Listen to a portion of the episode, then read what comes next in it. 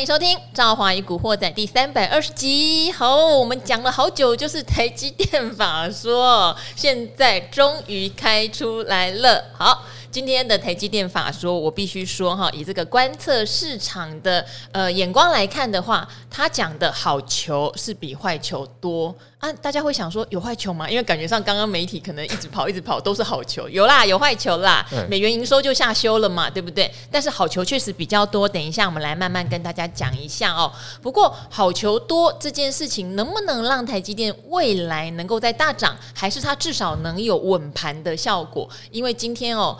我很多同事朋友就在哀嚎了，为什么？因为说实话，这一周中小型股每次回档都很剧烈，而且很戏剧性。像昨天有没有看到有一些餐饮股不是拉涨停板吗？今天直接杀跌停板，王品哦。说实话，都真的你没有办法很具体的讲为什么。那还有就是很多呃中小型股早上可能开红盘，嗯、然后就一路一路一路杀下去，到尾盘都收黑哈。好，还看到有一些可能后来比较追高的朋友们会跑到达人秀那边去留言说，某某公司为什么早上一开拉很高，最后却收黑呢？我就想跟他说，不是某某公司哦，今天很多公司都这样。但是如果大家在市场久了。会知道这也不是什么很稀奇的事情哈，啊、偶尔这个中小型股很多都涨倍数以上的，嗯、一根长黑甚至杀跌停都有。那当 旁边有一个非常温柔、好听、磁性的男生在搭腔，我先我我我先介绍介绍他出来哈。这个介绍的时候，就是他是男人公敌，护妻魔人。哎，没办法，这个 哎，大家好，我是大侠。这个 护妻魔人不敢当，其实是因为老婆知道你的投资账户了，所以不得不左手配右手。所以我们用左手拿到的股息，右手又拿给老婆了嘛。好，接下来的是我们的大侠武林哈，大侠武林，我觉得他有一个很棒的是，我觉得他很温暖，因为我看到他的板上也会很多人对于长期的呃。呃，纯 ETF 这样的状况会产生质疑，尤其像今年哦，去年也会质疑，今年也会质疑哦。嗯，去年是空头，越存觉得怎么股价越低，很质疑，对不对？今年的问题在这边，你存有赚钱，可是你看到别人买一些标股更赚钱，心会非常的浮动，非常不舒服。就像我这边也会，因为我去年也是呃倡导大家，如果在空头年定期定额，对不对？去做一些指数型的投资，或者是说像大侠这边。有高息 ETF，或是我看到很多很厉害的朋友，他自己已经组好了，核心是指数，可能卫星是什么什么产业型，什么都配好了。对去年我想这样做到后来结果都很开心，嗯、可 今年看到个股在飙的时候，我觉得很多人心里就会有一点点怀疑，对不对？其实其实也还好，因为我们看个股标，它标很厉害嘛。但是我就回头去想我自己，我有办法在它起涨前下多少资金？对，那不要说下一万块，他就标个几百倍，那也没有用嘛。所以，我们干脆要找稳定的标的，自己能够掌握的标的，慢慢放资金进去布局哦，产生的总获利才是高的。所以这是重点。那你说什么台积电？哦，还好我卖的。哎 哎，开玩笑的。那我还要去他家帮忙刷乌龟呢，对？好 好好。台台积电，你就是这样才要刷乌龟。啊，老师对不起啊，不要听这一段。好，我我们台积电哦，其实我们普通人，你知道吗？台积电是何等人物啊！一群多强的人物在里面，他经营团队一定比我强嘛？搞不好某一个你去用石头随便丢到那一个人都比我强嘛？所以我们普通的素人怎么可能分析的比他们还强呢？这是事实的。所以有时候我们看公司是怎么看呢？我以前会看什么财测啊，哇，每天追什么财报，哇，从头追到尾，好像什么我在这家公司上班一样。后来我就想说，我是股东哎，不是员工哎，为什么有一次我们在那个呃一个友台啊记者在访问我的时候，他就说这家公司什么细微的财报，我直接很诚实跟他说我不懂，他就很好奇啊，你不是资深投投资人，你怎么不懂这个问题？我跟他说，要是我那么懂公司财报的话，我早就去朝九晚五当员工了，我哪会 哪还会有时间给你这边当股东？那股东的思维就是要找一群绩优团队帮你去做事，而不是把自己累得跟员工一样。那怎么去找？超级简单。哦，你知道我们成年人的礼貌就是什么？不要画大饼嘛。啊，那个生生活这叫什么？钞票基本到位，生活至少美味啊。这个跟老婆的 这个说辞，我们不要去骗人啊，不要画大饼跟什么是共体时间，股东拜托共体时间。No，我们直接看这间经营团队从过去到现在，他有没有办法连续配发盈余给股东？嗯，那配发盈余给股东代表一件事情，他有办法处理过去大大小小的事情。那比方说，我们打开台积电啊。你看他连续配发现金股利有几次？二十次。其实他应该都配得出来，只是他后来因为有资本支出的关系，越配越让大家觉得比率比较低一点点这样子。大家对他期待就是市值成长嘛。那其实我们从这个盈余分配，我们可以看出一件事情：这家公司它有没有经历过二零零八？有吗？有。欧债风暴有吗？升降息、库存问题啊，全部都历经了。对，历经过还可以产出盈余公司，那投资人就不要去担心这间公司的经营团队处理市场问题嘛，就交给他。那投资人我要担心的是一件事情：第一件，自己的工作稳不稳啊？啊，努力加薪啊，有多的闲钱呢？然后你的资金不要因为市场的消息欢乐哦，梭哈在高点，悲悲观哦，出清在低点。我们看今天那个财政出来，我看到哇。有叉叉期货和叉叉叉，那么寄来所有的报告，各家的想法都不一样。那我们去思考一件事情哦，如果你今天觉得这档股票好，对不对？好，你进场啪的大单下进去了，直接梭哈九十五趴的资金在里面。好，你要思考一件事情，既然它那么好，为什么你买得到？诶，是不是大家都同样看了资讯？为什么你就买得到？一定有人看坏嘛，把那手上的货跟你做呃，就是就是有人卖才会让你成交嘛。对，我们要思考这件事情。所以，诶，思考过后你就知道，诶，自己布局到底是布局的周期是什么？原因是什么？你布局一天呢，还是十天呢？还是一年？还是十年以上？所以我们就要思考一件事：哇，市场短期太多震荡消息的了，我们长期还是看这间公司它怎么去面对过去。你看哦。那个过去他有能力去处理，那未来呢？哇，我们当然就很轻松叫他解决了。所以投资台积电，你可以跟很多人聊他财报啊，可以可以看群组里面跟人家啊这个呃多空的看法有有些的争执哈，有些的讨论是很有趣的。但是我个人哦还是建议就是用定期定额和不定期不定额来去做布局嘛，因为你会发现。哎、欸，我其实很久没有看盘哎、欸，我就是像不定期不定额，如果当天行情很差，就挂个单，它它有价位有到，我就买进嘛。那没有没有，那就算了，反正我还有定期定额的部分哦。那我们过去嘛，我们去年这个哎、欸，今年出了一本书，讲说去年我们可能用了打书一下，虽然已经卖很好了，书名叫感谢感谢，叫全息人生，全息人生，人生、嗯、对，因为我们上一本书讲的就是几百张哦，几千万。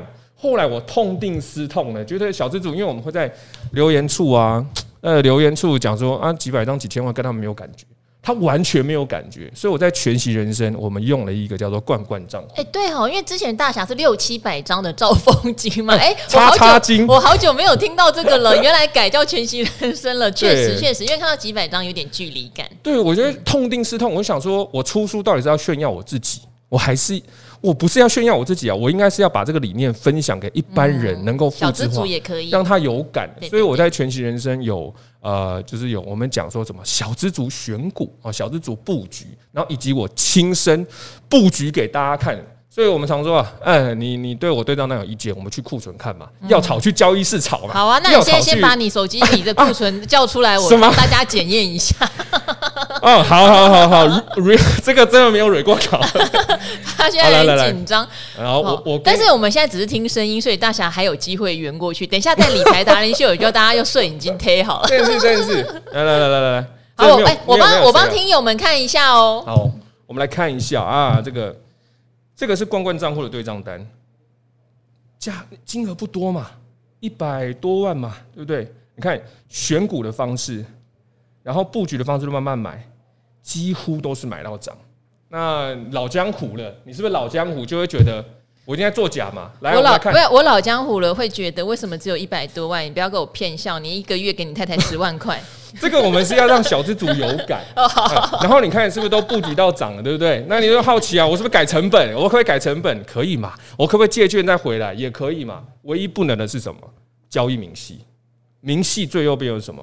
明细最右边有。我现在真的在他的券商户头，其实我有点害羞。嗯，真的吗？因为不好意思，这人家的券商库。哦，不会不会，我们要力求可受监督跟。那我也把我的券商库存拿出来炫耀，没有了，开玩笑。我们这个是为了小资族开的啊，有没有炫耀你的几亿资金啊？拜托，我我我们 先不要去挖大侠的隐私。有啦，我看到了。对啊，啊，你看这个明细都一个一个。他的明细里面有 ETF，然后也有全值股。其实蛮分散的哈，光是这个虽然才一百多万，可是我看到可能就有三十档的标的在里面哦。对，里面对三十多档，但是都是全职，就是我们常常在聊全职嘛，要不然就是 ETF 这样什么广达嘛、统一啊、台积电这样。广达、统一最近也很强哦。好，我们先来回到一下我们的选股逻辑这件事。对，我们先来讲一下台积电哈，因为这段时间说实话，因为太多的题材。在涨，那赵华找的达人们哈，看技术现行的，看筹码的，甚至不管看基本面的，好了，都有蛮多的选股的想法。但是偶尔还是要像大侠这样子来一下，怎么样讲一下说温和一点，稳定的存股，稳定的存 ETF，还是一个小资族，或者说我们这种所谓上班族很忙碌的 对不变的基础哦。我常常讲，你可以分几个户头嘛。你有户头想要去追标股的，就对，可以出来追，因为这个真的是人性。你看到很痒，觉得很难过，别人都有，没有，我开始没人性了。好，但是大多数的部位，如果你是一个很忙碌，你真的没有办法做研究的人，事实上就应该是跟大侠这样一样，或者说像我去年讲的那一套，我都一直在执行中哦。是啊。但是我有三个户头，嗯，也跟听众朋友分享过。好，我先来。跟大家呃，如果今天还没有 update 到台积电资讯的，跟大家 update 一下哈。把说召开了，那第一季的财报它厉害的地方在，虽然营收没有达到财测的低标，双率却都超过财测的低标。哪双率？一个就是毛利率，一个是税后纯益率的部分都超过，所以第一季赚了七点八九八元哈，将近八块钱，这个都优于市场的预期。再来呢，第二点，很多人都讲说，呃，已经在传了吗？好，不是讲说很奇妙，电子时报写了两个礼拜，台积电的一些利空。好，撇除砍单这件事情，他们没有聊之外。呃，资本支出是在这一次法说没有下调的，其实这算符合我预期。我觉得四月要下调资本支出是有点不太可能，但他是很斩钉截铁的说，目前三百二十亿到三百六十亿美元的资本支出暂无下调计划哈。所以这边正好还是叮咛，我觉得七月那一场法说比较有机会看到资本支出有异动，四月果然是没有哈。好，然后再来的话，魏哲家再度重申。下半年绝对比上半年好，哎，这个听了好多次了，是不是？对，可是他是再度重申，他没有去跟你讲景气疑虑，因为很多人会认为四月的台积电有可能会去讲下半年的复苏有可能不如预期那么好，或是有一些砍单的讯息会出来，但是这一场的法说会里面，事实上没有这样任何市井的呃讯息跑出来哈。好。那唯一唯一的小坏球是什么呢？就是它确实下调了美元的营收哈，嗯、美元的营收本来是要微幅成长个位数的百分点，现在是要微幅衰退个位数的百分点哈。好，所以呃，这个大概是唯一比较明显的，但是我看到媒体是比较不琢磨这一块。嗯，如果要要该还有一点呐，那个电费要涨了。呃，电费要涨，其实对台积电是压力，是压力哈。这个之前有影响一些毛利率啊，毛利率影响。那我觉得比较有趣的是，今天台积电的期货是拉尾盘的，比现货价多了四块，但是夜盘开出来现在是下跌的，可见的市场上大家还是有一点点在捉摸，我要怎么样去判断台积电这堂法说是讲好还是讲不好，因为。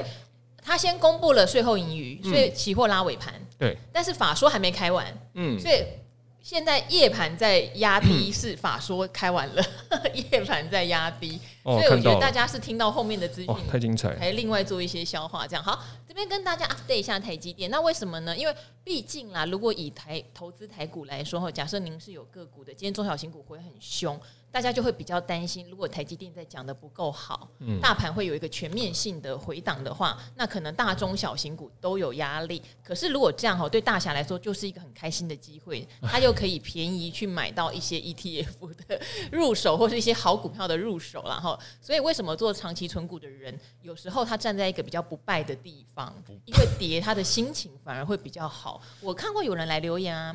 他说：“现在我开始做这个 ETF 的存股之后，遇到跌反而心情会好，觉得我可以扣到便宜的一点的单位数了。对”对，那我们在讲我们这种哦跌，我们可以叫做买进比较便宜嘛。那有人说啊，你们这叫摊平啊？No，我们不是摊平哦，我们叫布局。这真的是不一样的概念哦。嘿，有人说，哎，我前四百多块买稳茂，现在已经赔五十。几趴六十趴，这不是哦，嗯、这这不是这问题。对，因为其实像我们这种长期的布局的人呐、啊，我们追求的是一种均价啊，均价。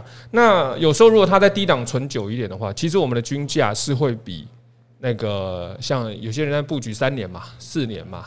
那如果我们透过不定期不定额的布局，哎，它的均价反而会更低更低，因为不定期不定额的核心的宗旨就是有跌我们才买。有跌我们才涨，我们就看戏。那大家知道大多头来的前戏是什么？一定是空头嘛。那你看去年啊，还有当年的二零二零啊，哦，太多了，什么二零一七、二零一五，哇，所有的多头来钱都是空头，所以我们要掌握这个 大涨的钱哦。你知道大盘哦，一年可能就是只有几趴的时间在涨而已，那真正都几乎在盘整。那盘整的时间，我们就要利用下跌，尤其是要利用台积电啊，所有的利空消息都出来了，哇，还带动这个个股啊，来带动小型股的下杀，哇，那时候布局真的是非常开心，因为。我们用不定期不定，它的宗旨就是，诶，我们把一年能够用的钱先算出来，你有多少的闲钱，然后我们再布局，就当天的买进的量，就这么单纯而已。哦，就好像你去逛周年庆啊，哦，你去逛周年庆，不要一瞬间在第一天就把钱都梭哈了。如果你因为后后面可能会有好几家，呃，那个可能有几楼他会推出周年庆的一个特别的商品，那我们当然要分批的金额来去买。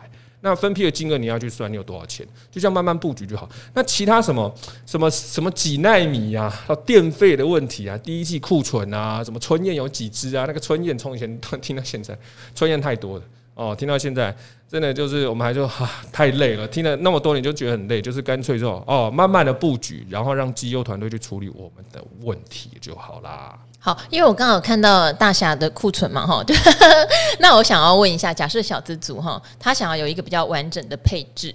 对，也许我们不讲标的，但是像我来说，我可能就会觉得核心哈。当然看每个人的风险承受能力啊，每个人的收入和你喜欢的波动度都是不一样的。还有就是你现在到底是不是要退休，还是不要退休？你需不需要现金流，可能都不一样。像以我来说的话，一个比较标准的配置，可能核心比较大部位是指数型的 ETF，那卫星比较大部位可能是高息，再加上你看好的产业，假设然后电动车的，或者是甚至现在有什么呃有那种呃能。源新能源的哈，或者是有元宇宙的哈，好，这种配置可能是一个很基本。然后，如果对债券市场有兴趣，不过我这边常常提醒大家哈，债券跟升降息非常有相关性，可能最甜的时候过了，所以有点在诉求说，前一阵子也许单笔买进会是比较好，债券用定期定额是比较吃不到甜头。对对对，自己 要抓那个景气的循环点。但是如果你喜欢你喜欢现金流，那你觉得现在可能高评级的债券还有三趴多四。没有，应该没有四趴了，三趴多左右的直利率，你想要单笔买进，那也是一个想法哈。好，总之可能比较简单的 set 是这样子。嗯，对。那大侠还有配股票，那如果大家还想要再配股票，你会觉得还有什么建议吗？再来是，呃，其实陈崇明老师 之前有在他的脸书讲一个观念，我觉得也没有错。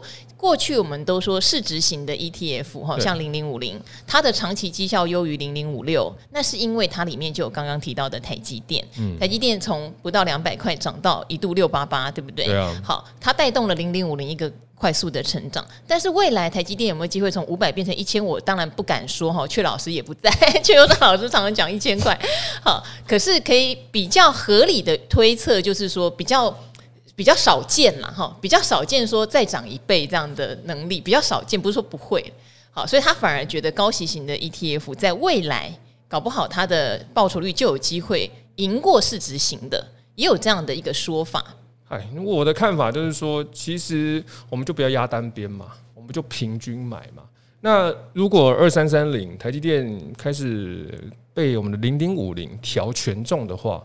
那没有关系啊，那是短期间而已啊。长期下来，一定会有其他市值型的来去取代被调权重台积电的部分呢。所以长线来看，零零五零是没有问题的啊，因为它就是一个大盘型的复制啊。那也不要说哦，现在台积电被大家看不好啊，所以我们就要抛弃它了，也不见得。因为我们在布局的时候就没有梭哈重压嘛，你就慢慢买嘛。那如果你觉得台积电，哦，有些读者朋友呢私讯我，他觉得台积电让他压力很大。我就说，因你压力很大，你就不要单压。有压力很大的事情，就不要把资金重压在上面。如果形成你的投资压力的话，对，对啊，你可以分散啊，或是说什么，你可以减少这一档嘛。就那么多的一个选择，你就不要硬逼自己到一个明明就是投资啊，搞自己好像在投机一样。所以哦，你说高息。各种高息，还有零零五零，我其实都有布局啦，就是慢慢的买啊，还有零零七五七啊，有元宇宙的啊。那元宇宙其实怎么买？元宇宙超简单买的，你看哪几间公司，他懂元宇宙，投资它就好了。哦，我们真的不用说太懂元宇宙，我们只要知道哪间公司懂它就好了。那哪间公司公司懂，就是那几间嘛，对不对？那你不要谈个股，就那几间。你可以，如果你不确定个股有什么，那你买零零五零。啊，零零七五七啊，就这么简单。像我看我这边有什么元大台湾五十哦，富邦科技、元大燕岭台湾高元大高股息哇，你看分批买，各自买，你就觉得生活非常的轻松。其实我们这一次这个账户啊，就是为了要呼应我们的书名嘛，全息人生，就是把自己呢尽量脱离盘势，不看新闻。呃，哎，我不知道现在我们的新闻收视率是有上升还是下降，会不会受到影响？大家都看新闻了，只靠慢慢布局哦。那看，反正市场的问题就交给公司派来决定啦。哦，他们一定比我们更强了。因为之前大侠上达人秀还帮我们配过，例如说零零八七八搭配零零七一三，也是一种好选择，对不对？对啊，这两档都非常受欢迎哈，一个国泰的高息，一个元大的高息低波。好，但快要报税了，其实我这边有好多的朋友都会留言说。第一哈，有两个问题。第一个，像兆华是不投资高股息型的商品，为什么？因为我喜欢滚进去的。对，好，所以我每一次如果我买基金好了哈，它有可以选配息跟不配息，我肯定选不配息。我喜欢滚进去。那我也跟大家分享过，其实有一些 ETF 规模比较大的，他们都有连接基金。嗯，那基金就可以选配息不配息。例如零零五六，你可以选不配息的哟。有，他对他就会用基金的方式，他就帮你滚进去。可是 ETF 就没得选，ETF 它就是会配给你，跟你买股票一样哈。好。第一，如果我不需要股息，嗯，那我为什么要买高股息？这第一个嘛，对不对？第二个要报税了，好多人说，哎呀，突然发现我这个股息要扣二代健保啊，害我的集聚又拉上去了呀！大侠，你你有钱，你不懂我们这种对税务很痛苦的困扰，都缺钱啊。就就是第一个，我们要透过投资啦。我们觉得，因为其实哈，像当年金融股高涨的时候啊，那当年嘛，我记得好像是在二零二零还是二零二一分，哎，不是二零二一。啊，反正就是当年呐，在高涨的时候，那有些投资朋友就问说，那他们到底要不要弃息？然后，因为他们怕缴税嘛。因为现在有些大股东就也是会考虑卖股票嘛，对呀。诶，他们还有很多招数啦，这个黑暗招数，成立一个什么海外台面台面下，英属叉叉群岛。那我们一般投资人，你就要思考一件事情，就是这间股这间股票，如果你你因为要缴税的问题嘛，你不想参加除息？诶，如果你把它卖掉之后呢？它如果上涨的幅度，它除息完之后上涨的幅度比你缴税的集聚、缴税的金额还要大，你会不会觉得很呕？我们当然会觉得很呕啊！对对啊，我原本可以赚到更多资本利得的，那我因为要怕可能少缴个两万块的税。哦，却错过了市场资本利的数十万，那不是很可惜吗？嗯，所以这时候我们有一个点哦，可以去注意。你可以投资朋友，你可以仔细的注意，像我们的金控股有几档金控股，我只是举例而已，没有说它是一定。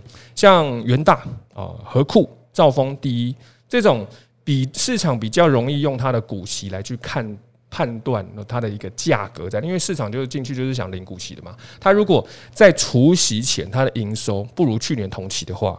很有可能在除息后它就下修，像我们在桃园有一间房子，当年就是用元大金，因为我们知道啊，它的累计营收已经下衰了，我们不要参加除息，要不然你贴息贴太久，我们市值减损，然后呢还要缴税，哇，太麻烦，我们调节，我们拿去买房，那房那时候从呃叉叉块涨到叉叉块，就是我们避开了市值下跌的部分，然后在另外的资产上升，所以这是一个可以供投资朋友参考，就是你决定要不要参加这档。啊、呃，这档公司的除息的话，你可以去看它的累计营收有没有超过去年同期。有的话，你又对这间公司很把握，那我们可以继续放，没有关系哦。或者说你觉得还是缴税我太麻烦了，那我们就稍微调节一些，把自己的那个股息的级距降到不用缴税，甚至还退税给你哦。我当年还退税啊，所以去年有缴一点税啦。那缴一点税，我们就需要账单嘛。账单的时候，我们就调节手上的股票，调节一些拿去 cover。你要缴税的金额，那也是没有感觉的意思啊，就是拿获利直接去做调节。所以，我们做股票哈，做投资，我们还是要尽量思考怎么透过这种布局的方式来让自己的现金取得更好的一个利润。也不是说哦，就是为了要避开这个缴税而使得自己错过长线的市场，就是为了缴税卖掉啊什么的。那个是大股东他们有他们的很多种方式中的一种，他们有他们顾虑啊。我们小资主还是要思考一下啦。这间公司有没有持续成长？持续成长我们放嘛，啊没有持续成长我们就调节嘛，这是没有关系的，也不要说为了你为了要硬盯存股两个字，就是要从头盯到尾，这不用了。市场不是在玩这种文字游戏的，你稍微都是可以调节的，都没有问题。那假设我不需要股息呢？哦，太好了，那就不要需要股息了，那就去买一些不配息的商品。对啊，其实我因为有人说，那你就把领到的息再投入，我说那很忙啊，那不如让投基金公司自己去想办法。对，没错。我们其实我这个小资主罐罐，其实我们刚给你看那个叫做罐罐账户。什么叫罐罐账户？罐罐账户，他负责养我家猫的。哦，你家哦，罐头的罐是不是？罐头的罐，你是要把它养到多胖？你可以养一群了吧？差不多可以养一个猫舍的哦。我帮你捡，我很容易捡到猫。我里面才布局一百多万嘛，其实我们每个月用的罐头量。大概才六千七千左右，就是吃啊，还有带他出去玩。可是每个月它上涨的幅度都远超这个，所以它基本上我们家那只猫已经达成的叫罐罐财富自由。嗯，那多的有时候我就跟他讨论一下，我就哎、欸、叫我家猫来，哎、欸、过来过来，我要跟我要跟你讨论，我们要调节一些哦，我要我要出去住宿，就是用他的罐罐账户来调节。那今年五月哎、欸、又要报税了，前阵子我们不是讲牌照吗？牌照我用他的账户哦，那时候他的账户有涨七万多，然后我们调节两万。拿去缴那个牌照税，你怎么这样霸凌猫啊？他如果说妈，我不要，我有跟他讨论 哦，讨论完的结果，他说不要，你也不理他，就跟剪指甲不要也还是要剪一样。那个今天大盘是不是有震荡？好像有吧？那今天中小型股回跌比较多。对啊，那他现在账户剩下四万九嘛？那我就看缴税的时候他的账户要涨多少，有多少我就直接做调节啦。哎，这个多简单啊！那我们回到我们重点哦。哎，大侠，你都在调节，你不是要股息吗？其实我们要思考一件事情：我们股息拿到了，再回买嘛，再回买嘛。那回买的时候是增加你的市值，那直到这间公司它的市值上面的报酬，哎，满足了你要换东西的东西，我们调节啊，去买你要的东西啊，这是非常 OK 的。所以你就会发现，长期投资到最后，股息拿到回买，你看这是不是存股类类似哦？有没有产生复利？有。可是要记记得一件事情，复利有往上和往下的，嗯啊，好公司才会往上啊，坏公司你的复利是会往下的，这点要注意。所以不是说股息拿到回买就一定会赚，哎，不见得，还要看公司啦。那公司会赚，就是因为市场对于这间公司它的未来营运有期望，所以它的市值就上升，对它评价就上升。那评价就上升，那我们就看啊，就看它适当调节时机，我们调节拿去买自己要的东西，非常简单呐。因为哈，我们最近就是在 po 这个，一直在 po 这个库存，库存慢慢 po。一百万让大家看到，小资主也能够做得到。嗯，因为有时候你叫小资主存股存个十年，他们会没有感觉，完全没 Q 啊，他们没有感觉。所以我们之前遇到有一个朋友，他跟我说，诶，他他也想要投资，那我就建议他，他可以先用定期定额的方式布局零零五零。好啦，那他说要买多久？我说你看到账上有获利一千块，你就做调节。一千块就调，一千块要调节，因为他才刚进场嘛。你去跟他灌什么心灵鸡汤，数十年投资他听不懂啦。那一千块他就调节，他就拿去买好吃的，他有感觉了。哦，我刚刚说下一次你布局到两千块，你再调节。嗯，两千块他调节，大家全家吃东西，他开始开心了。哎呦，你知道人开心的时候欲望会放大。嗯，他想说我下次要五千块才做调节，五千块调节呢？他说他要一万。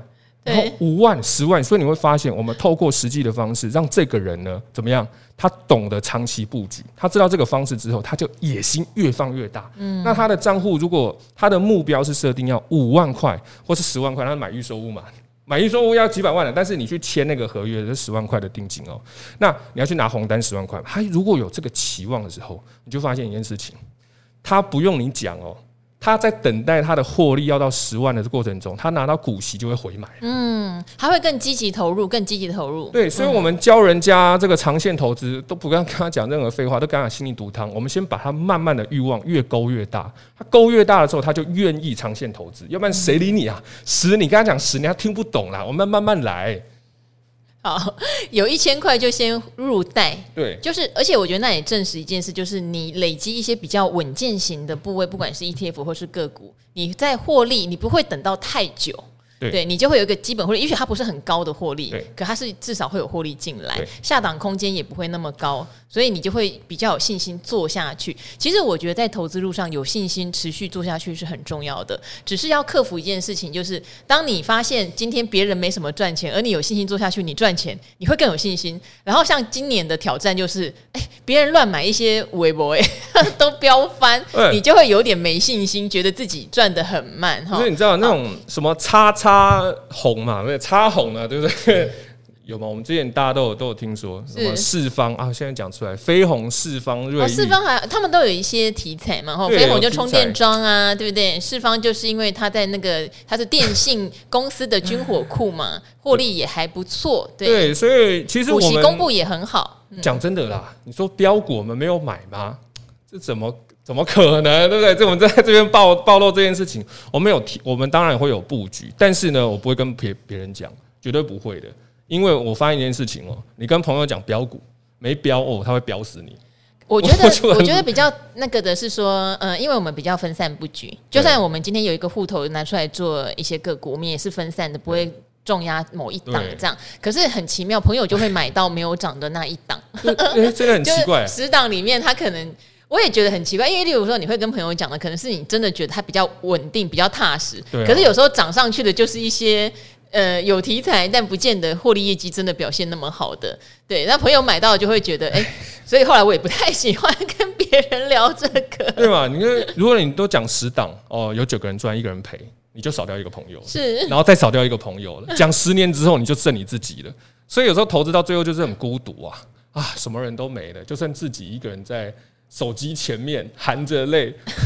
那我们就干脆说啊，算了，我们就跟大家投资朋友讲说，零零五零好啊。哦，零零五六好啊，哦，统一好啊，广达这种东西好啊，就尽量会少避免去讲标股，而且标股其实像我们在网络上常发言嘛，你看行情好的时候，大家捧你为神；行情不好的时候，哇，落井下石，把你打的跟狗一样。好，我觉得大侠刚刚倒是有讲到一个很重要的事情哈，有也许你也买到过标的股票，但是也要进去的比较早，因为我上次跟阿格丽在他的 YouTube 有一集，我就有提到说，后来我去看我的库存，发现赚最多的都是我报最久的，然后就有人留言说，哪有他报稳茂报了那么久，亏五六十趴这样，但那不是这样的逻辑，逻辑当然就是第一，你在报他之前，你已经对他的基本面有一些了解嘛，因为我不是。是因为我比较不是现行派跟筹码派，我会参考。可是我当初会报它，例如说像大家都耳熟能详，我报台湾大车队。后来我卖掉是因为它的成交量真的低到我觉得有时候如果你要变现有点困难，我就卖掉一半。那是几年前的啊？对，可是真的非常久哟。那你说它是不是我赚最多？其实赚蛮多的，因为我的成本就六七十块钱，加上它有配股配息，对，它有配股票哦。对，所以我才会讲说，当你知道它的营运很稳定，它的波动很稳定。我也不知道它后来会涨到一百二啊，对，但就是我的意思是，这才叫做抱越久，它是赚越多。我不太会去说奢望一档，呃，怎么讲，电子股它的本益比已经变得非常高。然后我还认为我抱越久，我能够赚越多。我反而会去注意它是不是要停损，因为有很多呃，他举例文茂好了，其实生化家族群大家都知道，以前的本益比是非常高的，就开始赚钱就飙了好几百块，因为觉得有前景嘛，因为就觉得生化三五族生化家这个东西未来会是一个呃更好的替代的一个材料，这样子。市场要收钱的时候，那个本益比下修哇，对，那后来后来大家也知道，P A 三雄就变成都是亏损的，那亏损的你说几百块的股价当然就撑不住，所以大家还是要。有一点认知，说抱越久赚越多这件事情，真的不是到无脑抱，或者是说它的产业有变化，它本来就是一个高波动的股票，我觉得这是两回事情。对对，要多产业嘛，对不对？多产业布局啊。对，那我想大侠应该也很认同，所谓它的布局配置好之后，抱越久肯定是赚越多啊。对，我不是抱个股很久，我是抱产业、抱类别、抱很久，但是也不是说，因为有些投资朋友会问我说：“哎，这张股票大侠你是做长线还是短线？”我说这个问题问错了，长线短线不干我的事，是跟公司的事情啊。它表现良好，当然长线嘛；啊表现不好，当然短线嘛。那它表现不好，我们就直接去调节，去买其他潜在价值高的啊。它表现好，我们就继续报，就这么简单。一切都是看公司自己营收来去做决定的。好，啊，要切记啊哈！如果你今天觉得它是一家绩优股，你就是它的股东哈。虽然像赵华自己是没有存台积电，但我知道身边应该还蛮多人在存台积电。我觉得也不用对这家公司就失去信仰。好，我会讲它今年可能会有一些逆风，那个都是着眼在今年一个半导体景气的判断上面哈。跟如果你要长期投资台积电，那真的是两件事情。但如果你是一个波段的投资者，你只是想要赚一下它到底是不是？呃，短线上有个利多，或短线上有个利空，那可能就要参考一下他今年会遇到的一些状况。对、嗯，不过台我也想台积电呢、啊，哦，还好我早卖了，哎、欸，这是真的，因为我不是现在才讲啊。哎、欸，大家，哎、欸，有没有觉得耳熟能详这个玩法？哎哎哎，其实我因为我家的猫，我们我下周要带它去日月潭玩，所以我们就先你不要随便把猫带出去啦。那是猫猫猫猫的那个，它够稳定吗？够稳定，好吧，非常稳定。大家不要随便遛猫哦，很多例子都出去遛。猫猫不见。哎，是啊，好，我们就调节 啊。那个没想到今天发生这种事情，所以我不会拿出来炫耀嘛，因为我根本没有办法预测今天它会怎么样啊。所以就只是一个自然的调节法则哦，就这么轻松哦，就这么简单。好，那我们今天也聊了很多，其实呃。先不管标的哈，我觉得还是比较多是观念上面的看法哈。大家还是要记得，其实说实话，我觉得在股市赚钱不是太困难的事情。对不对？但是，是不是？我常跟别人讲啊，哦，你这种布局方法，你能亏钱，真的是，唉。太难，但是因为有很多的市场上的变化会扰乱大家的心情，所以分个户头哈，大部分的你放在这种稳定布局上面的小部分，你在里面冲冲浪，开心一下。我觉得这个对身体健康哈、心灵健康都是有帮助的啦哈。是好，那我们今天很谢谢大侠武林啦，来到现场，请支持一下他的全息人生哦。感谢感谢。他没有送我书啦，所以等一下我们等一下再跟他要一下，因为他会写一个很可爱的个人化的。题字给大家，因为我看到别人有在炫耀拿到大侠的书，对，好，感谢，好，谢谢大侠，也跟古惑仔的朋友们说拜拜喽，拜拜拜拜。拜拜。